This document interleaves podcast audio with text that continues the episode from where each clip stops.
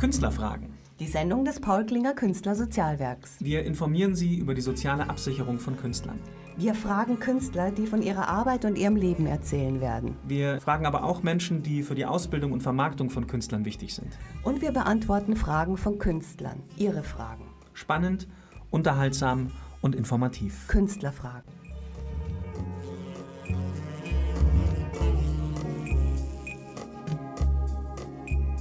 Herzlich willkommen zu Künstlerfragen, die Sendung des Paul Klinger Künstlersozialwerks. Mein Name ist Vivian Rathjen und ich freue mich auf meinen heutigen Gast, die Malerin und Materialkünstlerin Mane Hellenthal aus Saarbrücken.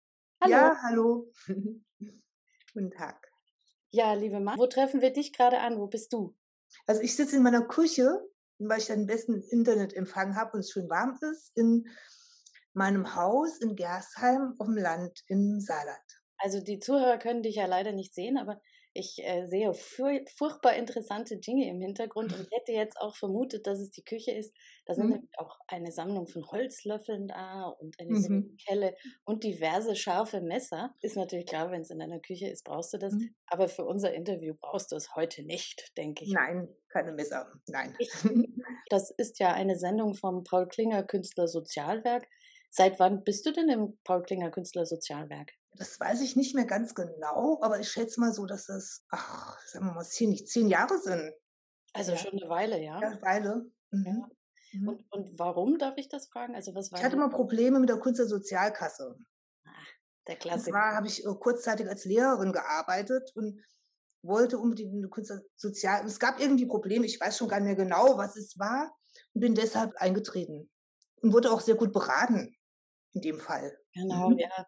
Das ist ja unser Steckenpferd, dass wir mhm. relativ unbürokratisch Hilfeleistungen für Künstler geben und ja. zwar Künstler alle Sparten. Also du bist ja bildende mhm. Kunst im Bereich, weil wir haben ja alles, also von Musikern über Schauspieler mhm. und Literaten ist alles mhm. bei uns vertreten.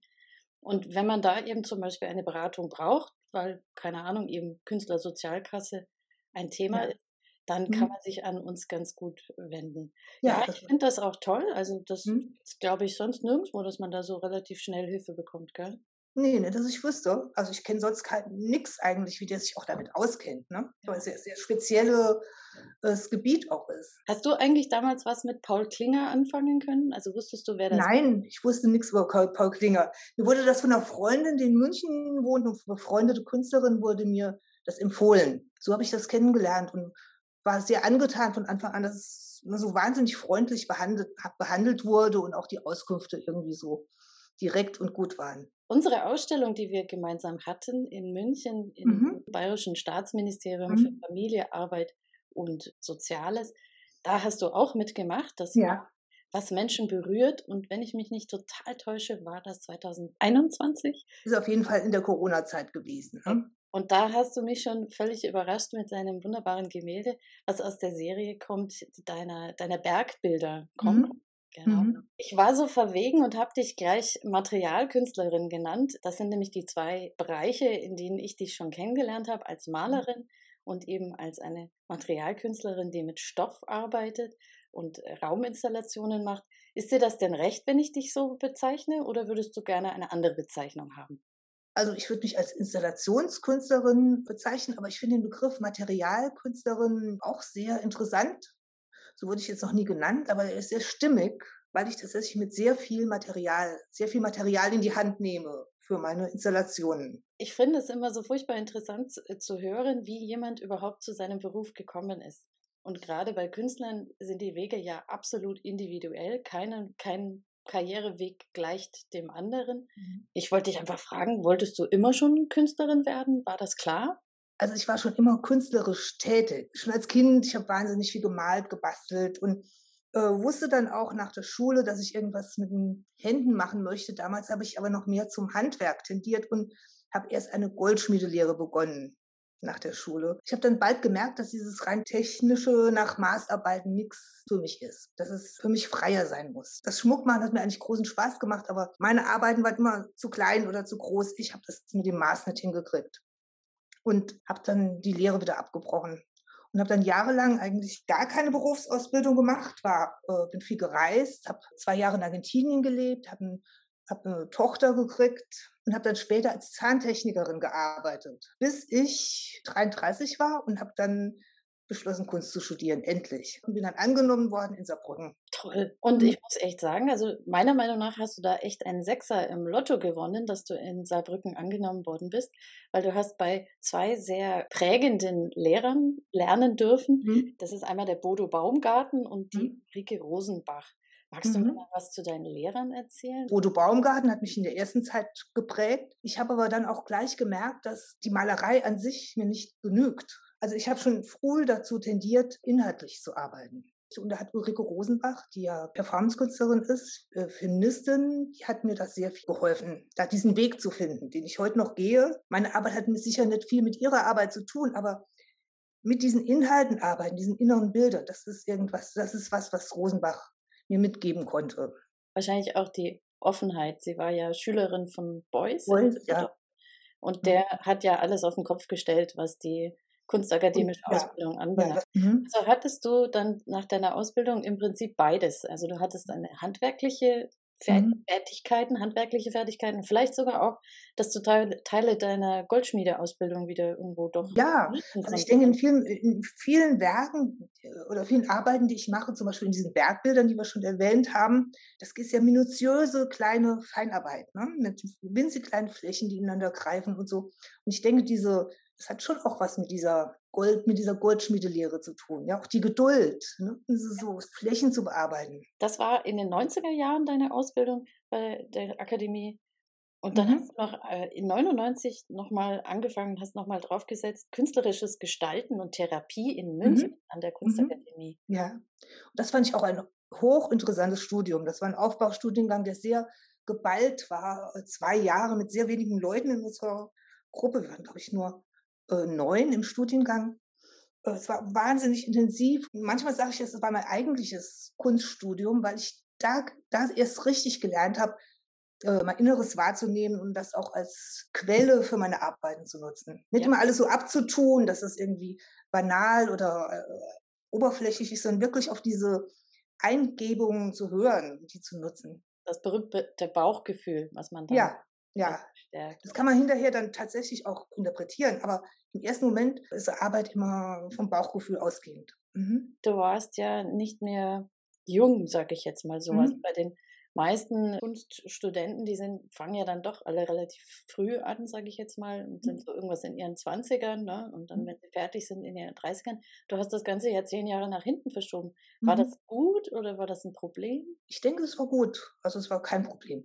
Witzigerweise, als ich in Saarbrücken angefangen habe, war diese, wurde die Kunsthochschule gerade gegründet. Das war vorher Fachhochschule für Grafikdesign und das wurde dann zur Kunsthochschule und da waren ganz viele Leute studiert, die aus anderen Berufen kamen, die, die schon älter waren. Also waren welche dabei, die waren 50 damals. Das ist heute nicht mehr so, aber in diesen ersten Jahren waren da sehr viele ältere Leute dabei, die auch schon andere Sachen gemacht haben. Also ich glaube, das ist kein Schade gewesen, wirklich, dass ich schon älter war und habe das auch bei allen Leuten, die älter angefangen, die haben oft länger durchgehalten oder halten durch, länger durch, wie auch die Jungen, die irgendwie schnell frustriert sind und heute irgendwas ganz anderes machen. Ich, ich habe mhm. mir deine, deine Ausstellungsliste mhm. angeschaut und dabei ist mir aufgefallen, dass du eine ganze Reihe an Stipendien ergattert hast. Mhm. Das ist natürlich auch mhm. großartig. Welches war denn dein Stipendium, wo du am meisten äh, dich drüber gefreut hast? Also es war wohl das Berlin-Stipendium. Das war für ein Jahr in Berlin. Das war sehr gut dotiert. Das war von der saarischen Vertretung vom Bund in Berlin und das hat einfach die Möglichkeit eröffnet, in Berlin zu arbeiten und, und auch einfach ohne finanzielle Sorgen. Ich habe dann ein Atelier in Berlin gemietet und habe dort gewohnt und das war eine sehr, sehr interessante Zeit für mich. Ich wollte sogar, ich habe es schwer überlegt, ob ich noch länger in Berlin bleiben soll, weil dann bin ich aus privaten Gründen doch wieder in Saarland zurück und glaube, das war auch nicht verkehrt, weil in Berlin wahrgenommen zu werden als Künstler ist furchtbar schwer. Ne? Es ja. gibt so viele bildende Künstler in Berlin. Ich weiß nicht, was man machen muss, vor allem wenn man nicht dort studiert hat, sondern aus dem provinziellen Saarland kommt, um überhaupt wahrgenommen zu werden. Ich weiß nicht, wie man das machen soll und habe es auch in dem Jahr auf keinen Fall gelernt. Bin dann wieder in Saarland und habe gemerkt, dass es viele Vorteile auch gibt bei in Saarbrücken man wird wahrgenommen, ganz einfach viel schneller. Dann äh, hat man Atelierraum, der nicht so teuer ist. Ne? Also ich habe so viel Platz, da, da beneiden mich ehrlich gesagt die meisten Leute, die aus einer Stadt kommen, total. Ich habe wirklich jede Menge Platz zum Arbeiten. Ein Stauraum halt. Oh ja, das äh, mhm. genau ist auch immer ein Thema. Wenn man mhm. nicht gerade kleine Papierarbeiten macht, dann fängt das ja. schnell an, dass man mhm. einfach Platzprobleme hat. Du arbeitest ja in Serien, also viele mhm. deiner Arbeiten sind mhm. Serien, die auch über einen längeren Zeitraum entstehen, mhm. sprich über Jahre. Und da sammelst du natürlich erst einmal Material an. Was ist denn deine größte oder sage ich mal umfangreichste Serie? Also es ist zum Beispiel diese Prägung, die ich jetzt schon länger abgeschlossen habe. Das sind Bügel, äh, Bilder, auf denen eine Bügeleisen- oder Herdplattenbrandspur drauf gebrannt ist auf die Leinwand. Kleine Formate, auf denen eine Zeichnung liegt. Das sind oft diese Bilder, die einem im Alltag begegnen, die überhaupt, die man niemals als großes Bild irgendwie festhalten würde. Aber es sind so Momentaufnahmen. Und da habe ich, was die besteht aus mittlerweile 500 Teilen, also so ganz große Arbeit. Furchtbar viel Zeit braucht man, um die aufzuhängen. Aber die ist sehr schön, weil diese Bügeleisen, die sind wie Pfeile, die zeigen alle in die gleiche Richtung. Und der Betrachter kann wirklich, hat wirklich was zu gucken. Und viele Leute haben da, die das gesehen haben, haben da eigenes drin erkannt. Also man arbeitet immer mit seiner eigenen kulturellen Identität und mit seinen eigenen Vorlieben und oft sehen die Betrachter halt, erkennen da ihre eigenen Dinge auch drin. Und das ist bei so einer umfassenden Arbeit mit diesen vielen Bildern geschieht das immer wieder. Zwangsläufig mhm. quasi. Mhm. Ja, das ist ja das Interessante an Kunst. Du hast den, den, den Moment oder den Teil am Kunstwerk, der dir mhm. was sagt, ja, also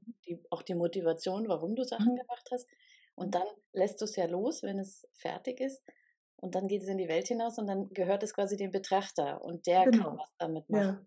Was da zurückkommt, ist ja meistens ganz anders, als was du mhm. geplant hast, was du auch selber vielleicht teilweise drin gesehen hast. Und dadurch mhm. bekommt ein Werk noch ein bisschen mehr Körper, ein bisschen mehr Raum. Genau, also es fängt erst durch den Betrachter an zu leben. Bei der Arbeit so leid, dass die immer weg ist, weil das ist eine unglaubliche Arbeit, diese Arbeit aufzuhängen. Ne? 500 Teile, die man braucht erstmal einen riesen Raum, dann, ich weiß nicht, ob ich die nochmal aufbaue, ich ne, denke schon mal irgendwann, aber ja, dies, da steckt wahnsinnig viel drin, aber sie ist nicht einfach rauszuholen wie ein Bild und aufzuhängen, sondern das genau. ist wirklich. Das muss geplant werden. Mhm, muss geplant werden. Wie, wie, hast du eigentlich die Corona-Zeit bis jetzt so erlebt? Schwierig also die Corona-Zeit war für, wie für alle irgendwie eine sehr eigenartige Zeit, aber mir ist es jetzt nicht unbedingt schlecht gegangen. Ich habe witziger, komischerweise hatte ich einen Kunst am Bau Auftrag in der Zeit gekriegt. Mhm was natürlich toll war und habe auch einige Arbeiten verkauft. Das war irgendwie, dann gab es ja auch die Hilfen und so. Also mir ging es nicht, auf jeden Fall nicht schlechter wie sonst finanziell jetzt. Ne?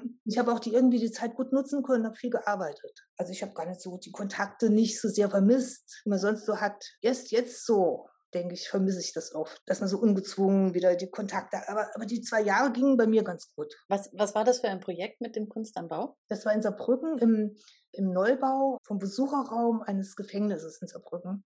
Oh. Durch die Innengestaltung, die mache ich. Es ist, es wird jetzt erst ausgeführt im diesen, diesem, jetzt im Sommer erst ausgeführt werden. Toll. Du hast erst den Raum angeschaut. Was du ich habe den Raum nie gesehen, nur der gab, den gab es ja noch gar nicht. Ne? der war noch ja noch schwieriger, um Gott. Ja, gut, die Pläne gab es natürlich ne, mit den Maßen und so. Und da waren verschiedene Auflagen, die zu erfüllen waren. Und waren fünf Leute eingeladen. Ich war einer davon und habe es dann gekriegt. Das ist sicher ja, ne? ungewöhnlich. Also gerade in einem Gefängnis. Aber wenn nicht dort, wo sonst? Das braucht auch Kunst und Kultur. Ja, doch, ja, also da im Gefängnis haben sie schon öfter solche Sachen, noch äh, andere Art. Zum Beispiel habe ich da schon mal was gemacht, und zwar mit Gefangenen zusammen. Auch war auch Kunst am Bau. Die Auflage war dass man mit Gefangenen zusammen äh, Kunstwerk mhm. erarbeitet. Und das ist schon zehn, zehn, zwölf Jahre her. Ja, ich weiß nicht, ich wurde wahrscheinlich auch daraufhin eingeladen, weil ich da die, die Verhältnisse im Gefängnis auch kenne. Ne, das ist ein bisschen schwierig. Man muss ja immer durch Schleusen durch, um da überhaupt reinzukommen. Und die ganzen Sicherheitsmaßnahmen. Und, und, und natürlich auch der Umgang mit den Menschen. Das ist ja, ja definitiv natürlich. nicht ein freier Umgang, wie wenn du jetzt ja. mit einer Kindergartengruppe arbeitest. Nein, damals das ging aber wunderbar und ich finde das sehr gern hin. Ja. gab keine großen Probleme. Aber dieses, das unterscheidet sich vom jetzigen Kunst am Bauprojekt. Das, diesmal sind halt keine Gefangenen involviert. Das ist für die Gefangenen und ihre Besucher. Ja, das wäre jetzt auch eine Frage gewesen, die ich dir mhm. stellen wollte ob du generell eher jemand bist, der alleine arbeitet oder ob du auch, ähm, sage ich jetzt mal, dann dich zusammenschließt und an einem Projekt gemeinsam arbeitest? Also ich bin prinzipiell arbeite ich gern allein. Ne? Also das ist es, ich suche da nicht unbedingt Co-Autorenschaft mit irgendjemand. Ich brauche Anbindung zu anderen Künstlern, das steht fest, aber nicht unbedingt die Zusammenarbeit. Aber ich habe mit meinem Mann, Ulrich Beer, mit dem habe ich schon Projekte zusammen gemacht. Ne? Also auch künstlerische Projekte, die wo wir beide, die wir beide uns ausgedacht und ausgeführt haben. Das heißt mhm. also, immerhin habe ich jemand zur Seite, mit dem ich mich austauschen kann, der immer da ist. Ne? Das ist auch sehr viel wert. Darf ich ja. fragen, was er macht? Der kommt aus dem Video, der hat auch bei Rosenbach studiert, kommt aus dem Videobereich, ist aber heute hauptsächlich, macht große Zeichnungen. Ne? Wir sind schon 25 Jahre zusammen. Ich kann es nicht anders vorstellen. Ja, also ich bin ganz zufrieden mit der Situation. Das ist toll. Das ist also mhm. wirklich auch ein Geschenk, schätze ich jetzt, mhm. was einen mhm. trägt über gewisse Zeiten, wenn man mhm. weil man zweifelt ja auch immer, ne? Wie, wie ist denn dein Arbeitsprozess? Also ja, das ist ein bisschen schwierig zu beantworten, weil das ist ein Entwicklungsprozess. Also ich habe ja, äh, ich weiß nicht, du kennst diese Bergbilder von mir, ne? die auch äh, autobiografische Aspekte haben, weil ich äh, immer Sehnsucht nach den Bergen habe. Meine Mutter, die kam aus äh, München und die hat ist ins Saarland geraten und hat immer ihre Sehnsucht nach den Bergen, hat, uns, hat sie mir praktisch vererbt. Ich habe dann versucht, meine dieses Gefühl der Sehnsucht in diese Bergbilder hineinzubekommen und es gleichzeitig, ich wollte aber nicht einfach Berge malen, sondern ich wollte sie irgendwie auch mit meiner Biografie verknüpfen und habe deshalb Farben gewählt. Diese Berge sind immer in drei Farben, die auch biografische Bedeutung haben. Nämlich mit Erinnerung an Kleiderzusammenstellungen, die ich irgendwie, die bestimmte wichtige Momente in meinem Leben oder Perioden in meinem Leben irgendwie begleitet haben. Als Be soll ich Beispiel geben? Ja, bitte, immer, gerne. Wie, zum Beispiel, als meine Tochter geboren wurde, die ist in Argentinien geboren, da war damals schreckliche Farbenkombination modern, Türkis und Rosa. Das war in den 80er Jahren, Jahre war das einfach, in Argentinien, die sind sowas von Mode, äh, Fashion Victims, die haben, da, da gab es nichts anderes. Mich hat das immer aufgeregt, weil das hat mir auch trotz, obwohl es modern war, nicht gefallen. Und deswegen habe ich diese Farben zum Beispiel auch verwendet in, diesen, in einem dieser Bergbilder als äh, Erinnerung an diese Zeit. Da ging es mir jetzt nicht darum, dass, dass die schöne Farben haben, sondern an diesen Erinnerungsaspekt. Aber das habe ich bei deinen Bergbildern auch tatsächlich so empfunden, dass es die Idee jetzt nicht um die Abbildung ging. Also es ging nicht darum, äh, keine Ahnung, die Zugspitze als Zugspitze zu mhm. erkennen, aber es ging dir vor allen Dingen auch darum, ihn so zu verfremden, dass man we weg vom rein visuellen ging hin zu mhm. dem, was, was macht die Farbe mit dir? Und das sind eigentlich keine Farben, wo du jetzt eine Idylle mit Nein, gar nicht. Ne? Also es können scheußlich sein eigentlich, ja, also Kombinationen. Äh, scheußlich ja. ist relativ, aber es sind vor allen Dingen Farben, die mhm. Emotionen auslösen. Mhm. Ja, also mhm. Ja. irgendwo das Gefühl hast von Bedrohung oder von, mhm. von, wie soll ich sagen, Energie, die da auf dich mhm. zukommt. Mhm. Und insofern ist natürlich eine Kombination aus äh, Türkis und Pink ähm, schriller kann es quasi gar nicht gehen. Da fehlt nur nee. Orange und dann hast du so einen Dreiklang, ja. der äh, in der Musik wirklich wie soll ich sagen, Zähne Dis, Dis, Disharmonie. Ja, mhm. genau. Ja. Deine biografischen Berge, da habe ich das Bild, was du in der Ausstellung Was Menschen berührt drin mhm. hattest, das habe ich in unseren Paul Klinger äh, Künstlersozialwerks zwei Minuten Kunstvideos, die mhm. man auch auf mhm. YouTube sehen kann, habe ich das besprochen. War das okay? Also ich meine, da ich habe mich ein bisschen herausgelehnt äh, und das ähm, den Bezug zu Malen nach Zahlen hergestellt? Das haben schon mehrere Menschen diesen Bezug äh, hervorgekramt, ich selber auch. Super, okay. Äh, weil das ja tatsächlich äh, wirklich in kleine Flächen aufgeteilt ist, die ganz äh, schematisch verschiedene Töne sich über das Bild ziehen, je nach Helligkeits- oder Dunkel äh, Dunkelheitsgrad. Und ich habe witzigerweise bei dem Gefängnisprojekt, mit den, wo ich mit den Gefangenen gearbeitet habe, ich ein riesen Bergbild entworfen und habe es dann auch tatsächlich so aufgerastert und die Gefangenen haben dann tatsächlich wie Malen nach Zahlen, wir haben auch wirklich Nummern reingeschrieben, haben die das Bild ausgemalt. Wir haben da ein paar Monate dran gearbeitet im Gefängnis, weil es aus kleinen Flächen sich zusammengesetzt hat. Und das sah dann auch am Schluss wirklich ganz toll aus. Ich habe versucht, oder ich versuche gerade so deine Palette ein bisschen ähm, zu, mhm. einzugrenzen, aber letztlich eigentlich nimmst nee, du das nicht. Gell? Also meine letzten Werke, das sind diese äh, Blumen, die hm. auch äh, autobiografisch äh, einen Hintergrund haben, weil das Blumensträuße sind, die aus meinen Alben kommen oder irgendeinen bestimmten Punkt in meinem Leben markieren, wo mhm. die sind ganz äh, dunkel und fast, fast schwarz und fast schwarz-weiß, Graphit und hellere Töne. Also ganz farbreduziert. Das ist im Moment äh, aber nicht ganz farbreduziert. Auch diese braunen Bilder im Bellevue-Saal, diese Blumen sind ja auch letztendlich einfarbig, ne? fast monochrom. Das ist im Moment, finde ich, das sehr farbreduziert was auch schon anders war. Ne? Aber ich habe keine Lieblingsfarbe oder irgendeine präferierte Farbe habe ich überhaupt nicht. Die Farben, die es gibt in den zum Beispiel in Bergbildern, die ja teilweise farbig sind, ist es eher inhaltlich äh, begründet, diese Farbwahl. Mhm. mhm. Mhm. Du hast, glaube ich, auch eine, eine Frottiertechnik, kann das sein?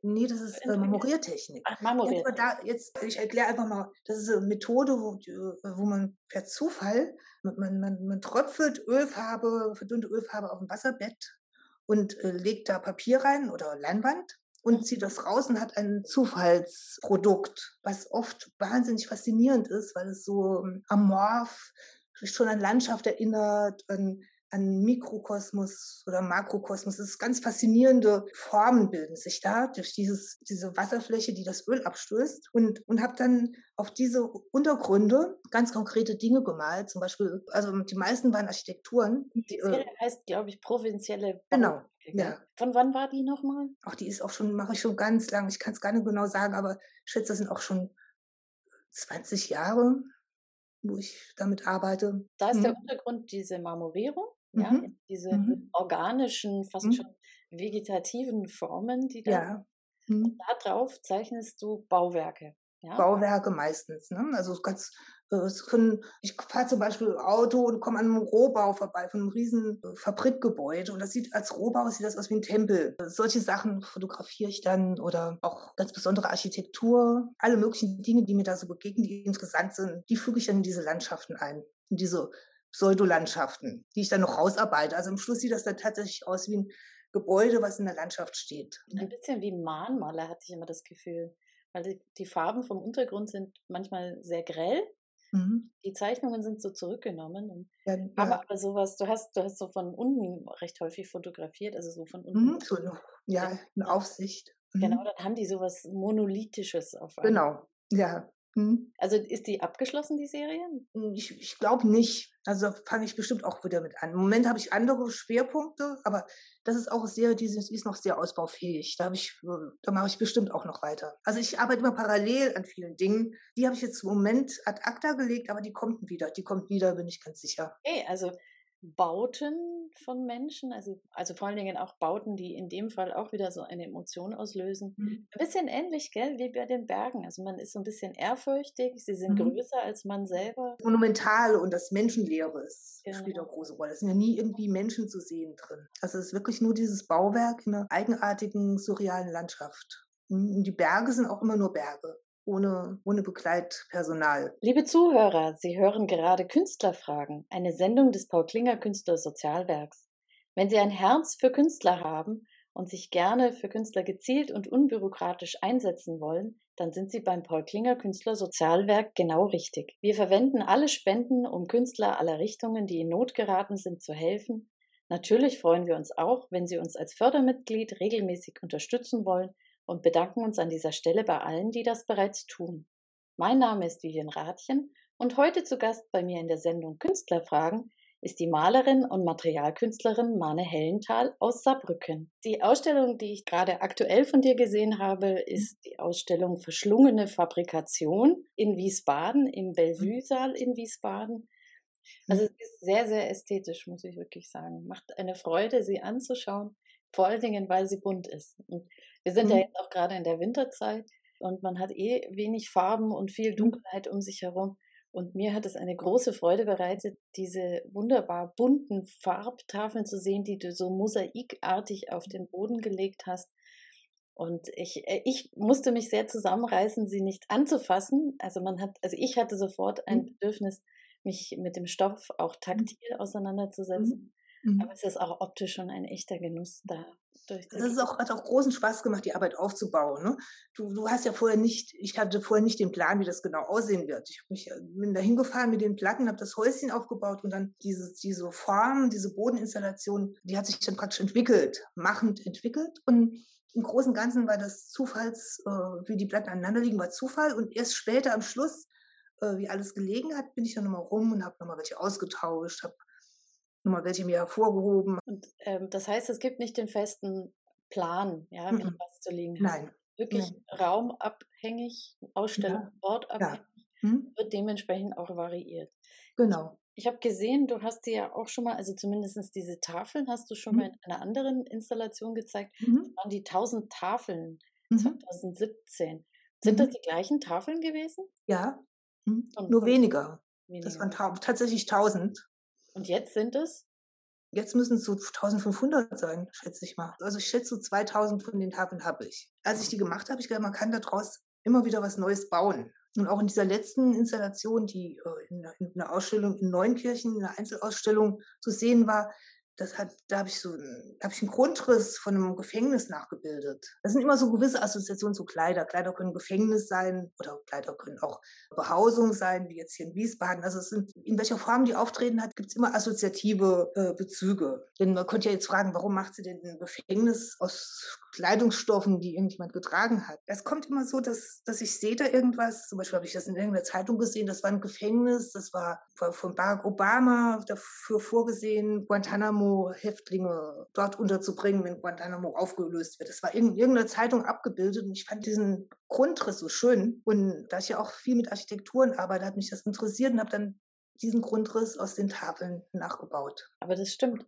Letztlich ist Kleidung ein, ein Material, das uns immer umgibt und das wir auch teilweise vergessen. Also es sei denn, Mhm. gesagt, die Funktion funktioniert Mhm. nicht mehr. Also keine Ahnung, man hat sich zu, zu kühl angezogen, das Wetter Mhm. ist kalt draußen, Mhm. man friert, dann merkt man schon seine Kleidung. Aber eigentlich ist Kleidung ja auch etwas, was man vergisst, wenn man Mhm. beschäftigt ist, Mhm. sozusagen. Ist ein Material, das einen umgibt und begleitet durchs Leben, dessen wir uns aber auch immer wieder bewusst werden müssen. Ja, also uns vielleicht auch erst in Situationen bewusst werden.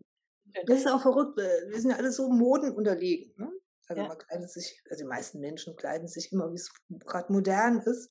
Äh, wie schnell dann irgendwie ein Kleidungsstück weggeschmissen wird. Ich habe es bei meiner Tochter gesehen zum Beispiel, dass immer wie, wie modeabhängig sie war, als, als in Teenie war zum Beispiel. Ne? Oder auch bei mir selber. Ich meine, plötzlich denke ich, ich habe nichts mehr zum Anziehen, dabei ganz viel zum Anziehen. Ne? Kann mich aber einfach nicht mehr identifizieren mit den Sachen, die ich habe. Das ist eine ganz verrückte Sache. Ne? Und, und trotzdem erlebt man jeden Kleidungsstück, erlebt man ganz viel. Ne? Auch sch- schöne, schlechte Sachen und die Erinnerung ist da drin ges gespeichert. Und das ist meine Motivation, diese Kleidungsstücke in dieser Form zu bewahren. Sie sind Mhm. im Prinzip wie Schnappschüsse Wie Schnappschüsse, genau. und eng mit unseren Emotionen verbunden, weil wie gesagt, Mhm. wenn du deinen berühmten Frauensatz sagst, ich gucke in den Kleiderschrank und habe nichts zum Anziehen, Ja. ist ja auch, klar hast du was zum Anziehen, aber es entspricht das, was du da siehst an Kleidungsstücken, nicht dem Gefühl, was du gerade Mhm. hast. Ist doch erstaunlich, dass Kleidung sowas auszudrücken vermag. Ja? Mhm. Also, Dass man mit Mhm. Kleidung seine Gefühle so zeigen kann. Hast du ein Lieblingskleidungsstück verarbeitet? Oh ja, ganz viele. Einfach nur dass man suchen kann. Was, welch, was wäre ein Lieblingsquadrat gewesen? Es war zum Beispiel eine Bluse, die ich mir selber genäht habe, aus einem Seidenstoff. Und diese Bluse habe ich geliebt und habe sie ganz oft angezogen. War ganz wichtiges Kleidungsstück. Und irgendwann ist dann irgendwie, zieht man sie einfach nicht mehr an, wenn man andere Sachen hat und irgendwie zu dick oder zu dünn oder sonst irgendwas geworden ist. Und es steht einem einfach nicht mehr oder man ist zu alt geworden oder ja, und solche Sachen, mit denen habe ich so viel erlebt und weiß auch, was das für Zeiten waren, was da passiert ist. Und das finde ich dann interessant, die als Tafel zu bewahren. Gibt es Kleidungsstücke, die du nicht verarbeiten würdest? Also die so erinnerungsmäßig aufgeladen Mhm. sind, dass du sie lieber Mhm. aufhebst? Also mir hat es bei manchen wirklich richtig wehgetan, die zu zerschneiden. Zum Beispiel sind ein paar Sachen von meiner Tochter drin, wie sie klein war. Und das hat eine, das hat eine Wehmut äh, in mir hervorgerufen, diese Kleidungsstücke zu zerschneiden. Aber ich musste es trotzdem machen. Könnte man dein Hochzeitskleid finden zum Beispiel? Sowas ist ja, was Leute gerne aufheben. Nee, das ist nicht dabei. Ich habe Also erst vor zwei Jahren geheiratet. Das habe ich vor- im 2019 erst geheiratet. Insofern ist dieses Hochzeitskleid ist, ist noch nicht verarbeitet. Ist noch nicht reif noch. verarbeitet. Ja, genau, ist noch nicht reif. Mich interessiert der Zeitpunkt, ab dem du sagen würdest, jetzt ist es reif. Also gibt es da noch Prozesse, die davor ablaufen? Also keine Ahnung, wird dann nochmal was umgenäht oder sowas? Könntest du oder machst du sowas? Doch, mache ich manchmal, ja.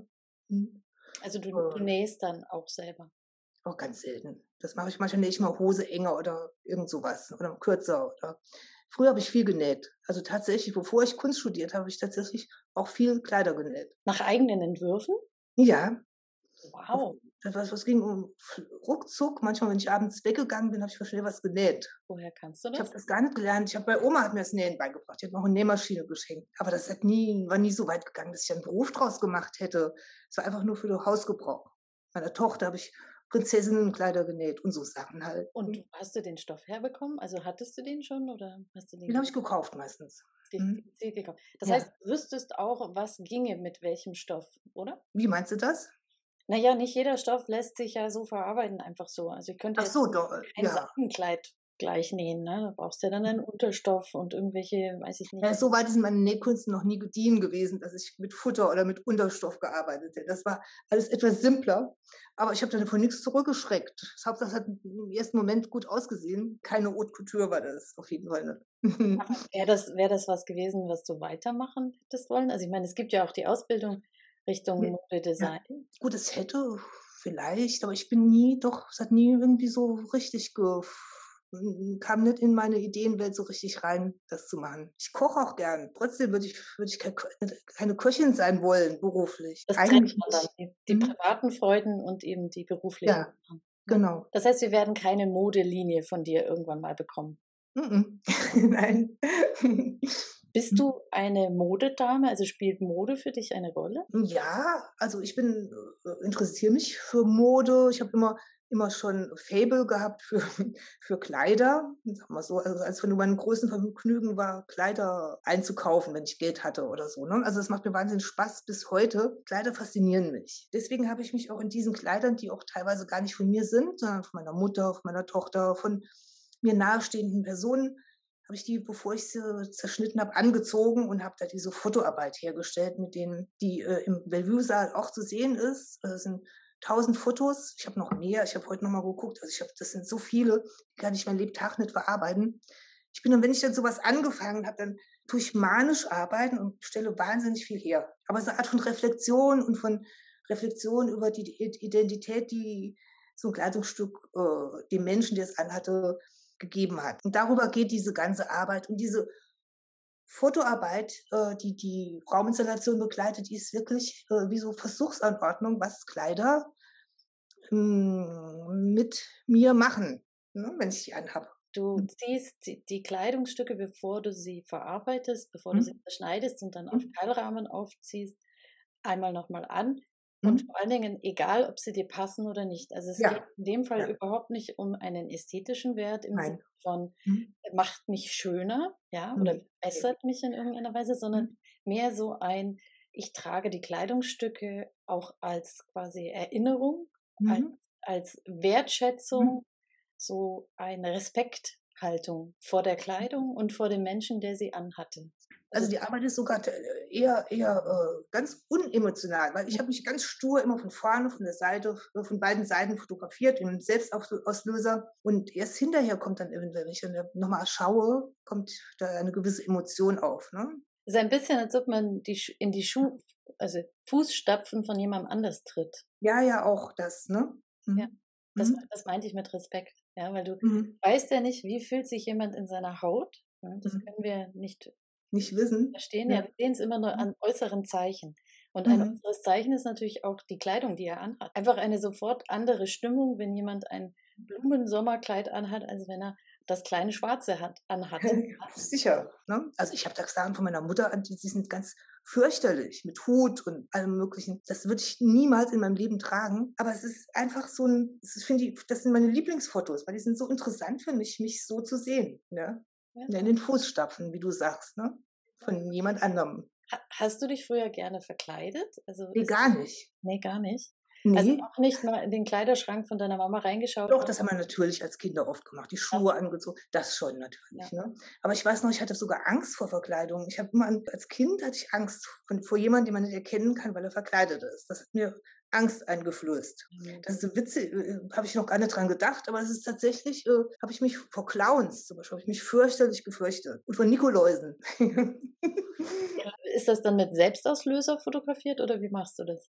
Ja, mit so Zeitauslöser. Ne? Also du kannst auf zehn Sekunden einstellen, dann rennst du schnell auf deinen Platz und stellst dich hin. Ich habe die Arbeit immer wieder ruhen lassen, dann wieder aufgenommen. Dann habe ich immer äh, oben an der weißen Wand in meinem Haus habe ich äh, Stativ aufgebaut, die Kamera draufgestellt und habe dann immer gleich viele auf einmal gemacht. Also es war immer ein Kleiderstapel, der sich so angestapelt Der sich ange ja.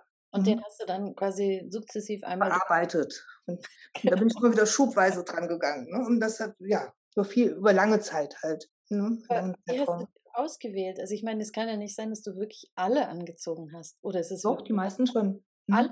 Mhm. Man sagt ja, also dass wir so viel Ressourcen auch verbrauchen, gerade was Kleidung anbelangt, dass man da doch ganz schön viel in seinem Leben Wahnsinn. braucht. Ja. Aber sowas führt es einem wirklich vor Augen. Ja.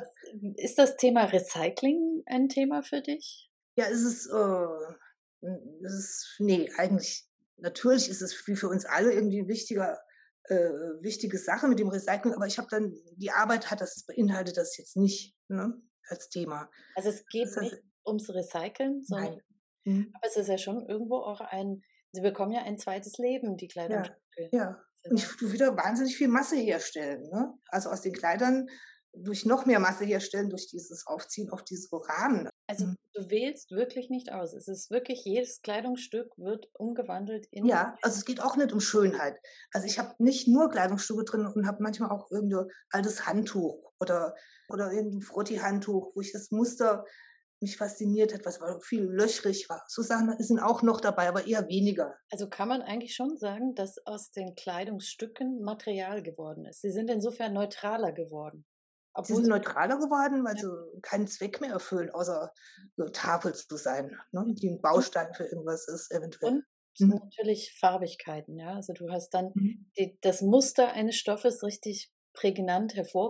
Hervorgeholt, auch die Textur eines Stoffes. Mhm. Ja, ist es ein Samtstoff, über den man streicheln müsste, oder ist es Mhm. ein Synthetikstoff? Mhm. Das kommt vielleicht sogar noch mehr zum Tragen, äh, dadurch, dass es in so einem neutralen Rahmen jetzt drin ist, Mhm. als eben vorher, wo es ein Kleidungsstück war, wo es Ja. ja auch am Ja. Menschen dran ist. Mhm. Wäschst du sie vorher? Ja, Ja, also, weil das ist natürlich auch ein so, sofortiger Zusammenhang, wenn man an Erinnerung hingeht, der Mhm. Geruch, den, Mhm. der an Kleidungsstücken Mhm. also hängt, das ist ja auch etwas, was dich sofort mit der Person verbindet, die Ja, diese ja, ja. Stücke trägt oder getragen Also hat. ich wollte es vielleicht doch neutralisieren. Ich habe die meisten Sachen sind also wirklich gewaschen vorher. Spielt, spielt das eine Rolle, Geruch? Also Tastsinn haben wir jetzt einfach schon dadurch, dass diese Haptik von Mhm. den Quadraten, die du ja, die arrangierst du ja, also dadurch. Mhm. Nee, Geruch spielt nicht da keine Rolle. Mhm. Also äh, ich habe auch einen sehr schlechten Geruchssinn. Ich habe so starken Heuschnupfen. Ich rieche irgendwie nicht gut. Ich habe mein Geruchssinn ist, ist nicht besonders gut und spielt da jetzt tatsächlich keine Rolle. Ja, Mhm. gerade weil ja zur Erinnerung der Geruchssinn ja der direkte Weg ist. Also dass Mhm. wir über Mhm. Gerüche viel stärker uns an zum Mhm. Beispiel auch Kindheitserinnerungen Mhm. anschließen können, als jetzt rein durchs Optische, sage ich. Das stimmt natürlich. Ne? Ja. Aber ich Mhm. verstehe schon, das wäre wahrscheinlich auch irre umzusetzen, ja, da den Geruch auch noch zu konservieren. Konservieren in irgendeiner Form. Das Ne? ja, ginge Ja. wahrscheinlich. Ja, Ja. und schlimm wäre es, wenn es eine schlecht riechende Ausstellung werden Ja, würde. genau, das wäre auch nicht schön. Ne? also ich habe lieber vorher die Sachen gewaschen. Es ist tatsächlich so, dass bei mir selber ein Bedürf. Vielleicht auch um es zu neutralisieren ein bisschen. Und du hast in, im Bellevue-Saal, jetzt in der Ausstellung in Wiesbaden, hast du auch ein Haus aufgebaut. Mhm. Es ist, äh, sie wirkt ein kleines bisschen wie so ein Obi-Haus, so ein Obi-Geräteschuppen, den man bauen kann. Das ist in der Tat, es ist ein Bauhausgeräteschuppen. Ah, okay. Geräteschuppen, ne? Ja, tatsächlich. Es ist, ein Gartenhäuschen. Und dieses Gartenhäuschen ist vollgestopft mit Kleidern. Also mit der Quillen, Que- Quellen aus der Tür und aus dem Fenster quellen diese zusammengelegte Kleidungsstücke raus. Ist es wirklich von, wirklich innen drin komplett ausgefüllt mit Kleidungsstücken oder ist es nur außen? Nee. es ist eine Attrappe. Also es ist in eine Wand eingebaut, die das Ganze etwas, also so viel hätte ich auch gar nicht gehabt. Das ist ja ein Riesenvolumen, ne, so ein Häuschen. Aber es soll halt dieses Gefühl transportieren, dass es voll ist und dass es aus den Tür und Fenster rausquillt. Und die Kleidungsstücke sind auch aus diesem gleichen Prinzip Ja, gewonnen. genau. Also Mhm. auch Kleidungsstücke, die dir oder einer nahestehenden Person gehören. Ja, genau. Das sind noch, die habe ich noch übrig, also die sind noch nicht verarbeitet. Ich weiß auch nicht, ich glaube, ich werde, werde sie nicht weiter verarbeiten, sondern wenn ich das nochmal zeige, wird es genau in dieser Form gezeigt und noch mehr von diesen Tafeln ans. Irgendwann ist einfach genug, ist die Arbeit einfach auch beendet. Ich Genau. wollte die Arbeit, die hätte ja schon vor zwei Jahren ausgestellt werden sollen. Und da habe ich das alles äh, so praktisch darauf hin gezielt, äh, auch noch Sachen angefertigt. Und da die dann immer wieder ausgefallen ist, zweimal, und erst zwei Jahre später dann stattgefunden hat, habe ich inzwischen ja schon wieder, hat mich praktisch schon wieder meine neuen Arbeiten, haben die Arbeit überholt und kam mir dann auch sehr bunt vor, weil meine Arbeiten, die ich jetzt mache, sind wirklich wahnsinnig farbreduziert. Aber ich musste diese Arbeit einfach zeigen, weil da steckt so viel drin. Wo findet man dich denn, wenn du jetzt nicht gerade ausstellst? Kann man dich irgendwo, deine Sachen irgendwo anders anschauen? Ja, ich habe ein Atelier in Saarbrücken, da kann man meine Sachen anschauen. Äh, eine Internetseite habe ich auch. Wenn man meine Hellenteil eingibt, erscheint die sofort. So, zum Schluss der Sendung habe ich einen kleinen Teil, der heißt äh, dies oder das. Mhm. Das ist eine schnelle Fragerunde, ist ganz einfach. Ich gebe dir zwei Begriffe und du musst mir sagen, welcher dir lieber ist und natürlich auch warum. Bist mhm. du bereit? Mhm. Alles klar. Also mhm. der erste ist der Klassiker. Das ist nämlich Tee oder Kaffee. Muss ich was sagen? Ja, also du solltest was sagen. Immerhin sind wir im Radio. Also. Ja, also dann sage ich halt Kaffee. Mhm. Aber du weißt, dann kommt die Frage, warum? Warum? Weil es gibt nichts Erfüllenderes, wie morgens eine Kaffee, Tasse heißen Kaffee zu trinken, der mich wach macht. Du brauchst doch eine Tasse Kaffee. Ich brauche auch einen Kaffee, ja. Und Tee hm. kommt nicht in Frage, warum? Doch, ich trinke ganz viel Tee. Deswegen war mir so schwierig, dass jetzt, wenn ich mich schon entscheiden muss, ich möchte auf keines verzichten. Also Tee trinke ich auch sehr gern. Und wie trinkst du deinen Kaffee? Mit Milch, ohne Zucker. Äh, die zweite Frage ist Hund oder Katze? Katze. Ich hatte schon Katzen, die ich sehr gern mochte. Jetzt habe ich nichts mehr, kein Tier mehr. Spielt das eine Rolle? Also Haustiere, spielt das eine Rolle für dich? Doch, das war immer schön, wenn du heimgekommen bist und äh, ist das Miesekätzchen entgegengelaufen, hat miaut. Das habe ich schon gern. Aber lebt zu unstet, um ein Haustier zu haben. Das war wie meine Tochter klein, weil da hatten wir Ziegen als Haustiere und Katzen und Hühner. Mhm. Wow, mhm. Ziegen mhm. als Haustiere. Das waren meine Lieblingstiere, Ziegen, die waren so goldig. Interessanterweise habe ich bis jetzt in deinem Werk Tiere selten gesehen. Also die kommen eigentlich nicht in deinem Werk vor. Gell? Nee. Hab ich das nur noch ich habe ab und zu mal irgendwie äh, so, so kleine Tiere eingebaut. Ein Pferd kommt manchmal vor, ist aber fast unsichtbar. Ja. So als uh, Symbolträger, so ein bisschen. Oder ein Vogel kommt auch manchmal vor, eine Meise. Ja. Mhm. Aber Tiere sind sonst eigentlich kein Thema richtig. Nee. Ist klar. Klassik oder Pop? Also es ist auch ganz schwer zu beantworten. Also ich habe jetzt hier in meiner Musikauswahl sind Lieder aus dem Pop-Bereich. Klassik höre ich ganz sporadisch. Natürlich gefallen mir da viele Sachen, aber ich höre ich höre überhaupt wenig Musik. Ne? Das ist mir jetzt schwer gefallen, diese Musikliste zusammenzustellen. Weil Musik ist für mich sehr, sehr emotional und stört mir selber was über, was ich manchmal mag, aber ganz selten. Und zum Beispiel beim Arbeiten höre ich nie Musik. Das ist also ganz still bei dir im Atelier. Mhm.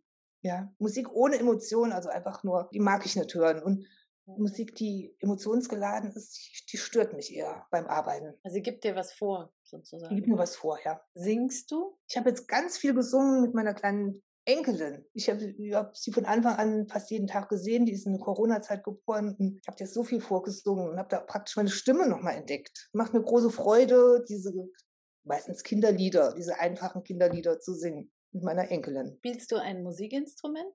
Nein, ich war nie besonders musikalisch. Ich habe Klavierstunden gehabt, aber das war eigentlich für die Katz. Ich habe mal in einer Band gespielt und habe äh, tatsächlich, habe auch Gitarre gespielt, aber das war so brachial und so ohne Können. Das war so in den Punk-Zeiten, ne, wo, wo, man sowas durfte. Das hat mir auch Spaß gemacht, aber äh, das war nichts, was tragfähig gewesen wäre. Toll. Hm. Liebe Hörerinnen, liebe Hörer, wir kommen zum Ende unserer Sendung Künstlerfragen des Paul Klinger Künstler Sozialwerks. Mein heutiger Gesprächspartner war die Künstlerin Mane Hellenthal aus Saarbrücken. Schön, dass du da warst. Ja, ich habe mich auch sehr gefreut, dazu eingeladen zu werden. Wenn Sie sich für das Künstlersozialwerk interessieren, besuchen Sie uns doch auf unserer Webseite www.paul-klinger-ksw.de. Hier finden Sie auch den Link zu unserem YouTube-Kanal, auf dem Sie alle Sendungen nachhören können. Mein Name ist Vivian Rathjen. Ich bedanke mich fürs Zuhören Machen Sie es gut.